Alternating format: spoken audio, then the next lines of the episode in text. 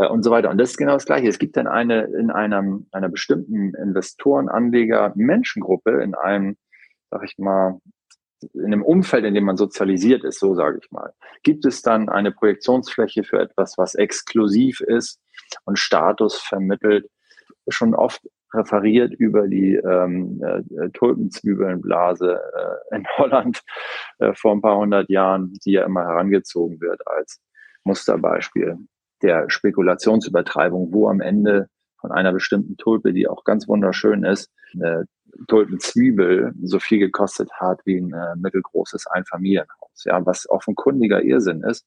Aber ähm, das hat es eben schon immer wieder gegeben. Und das liegt daran, dass es eben in der Sozialisierung, in der man sich bewegt, dass bestimmte Dinge dann emotional aufgeladen werden, zum Statussymbol werden.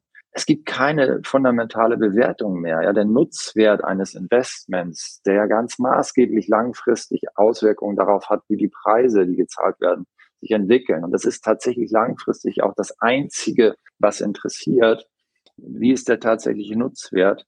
Und wenn man investiert, weil das bedeutet automatisch, dass das Investment einen gewissen Ertrag produziert, ja, das ist bei Immobilien so, das ist bei Aktien so, das ist bei Anleihen so, die eben äh, ne, Mieterlöse, Dividenden oder Zinsen aus, abwerfen sollen. Und das heißt, es gibt, es gibt, sag ich mal, Investments, die keinen originären Wert haben, keinen echten inneren Wert haben, wie zum Beispiel Gold. Ich nehme jetzt bewusst mal eben nicht Kryptowährungen und NFTs, was noch etwas Neues ist, sondern Gold. Immer sehr viel diskutiert hat eigentlich keinen Nutzwert mehr, weil es auch in der Zahnmedizin keine nennenswerte Rolle mehr spielt. Und dort ist es aber so, dass die emotionale Aufladung so umfassend ist, nämlich über tausende von Jahren geht und Kultur- und Regionen übergreifend stattfindet, dass man dem Gold jetzt natürlich einen gewissen Wert zuschreibt und sagt, okay, da ist ein Downside-Limit, nämlich zum Beispiel die Förderkosten einer Unze Gold, die jetzt je nach Informationsquelle zwischen 800 und 1200 Dollar liegt pro Unze und Sie kennen den Goldpreis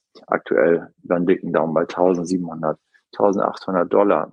Da sagt man dann, okay, das ist ein valider Wert, weil man würde sie ja nicht aus dem Boden holen, die Unze, ähm, wenn der Marktpreis niedriger ist. Aber eigentlich ist auch das nicht so. Man hat keinen Nutzwert, man hat nur Aufbewahrungskosten, man kann keine laufenden Zinsen bekommen, keine laufenden Erträge. So, und das ist, finde ich, ein wichtiges Learning und wo ich hoffe, dass die meisten aus der beobachtenden zweiten Reihe das hier auch wieder mitnehmen. Wenn man den fundamentalen inneren Wert nicht wirklich ermitteln kann und der Wert nur ideell ist und daraus hauptsächlich besteht, wie es im Grunde genommen die soziale Bewertheit in einer bestimmten Menschengruppe, dann handelt es sich in der Regel eben nicht um Investments, sondern um Papiertiger. Und für mich ist es so, dass deswegen äh, in diesem neunstufigen regelbasierten Analyse- und Selektionsprozess ist der siebte Prüfungsschritt im Grunde genommen ganz, ganz, ganz elementarer, den ich auch jedem empfehle, bei Investments zu machen. Egal, ob es jetzt mit uns geschieht, weil man bei uns Mandant wird und mit uns zusammen investiert oder ob man selbst macht. Dieser Schritt, Schritt sieben ist nämlich, wird die Ertragsquelle, die man mit einem Investment aufgrund einer makroökonomischen Analyse identifiziert hat, wird diese Ertragsquelle wirklich konsequent von dem Produktanbieter und dem Produkt angezapft, mit dem man investieren will. Und dann wird man ganz oft feststellen, dass der Finanzmarkt überflutet ist von Papiertigern, von Derivaten, von sagen wir, äh, Papieren, Dokumenten, von Vertragskonstruktionen, die einem vermitteln, du kannst an der Preisentwicklung eines bestimmten Investments partizipieren, ohne direkt das Investment zu besitzen. Und das ist was, was ich noch nie mochte was ich dann auch 1997 in diesen Analyse- und Selektionsprozess als elementaren Prüfungsschritt aufgenommen habe. Wir lieben Real Assets. Wir lieben es eben unmittelbar zu investieren in die Sachen, äh, wo man die Ertrags- oder Absicherungsquellen anzapfen möchte.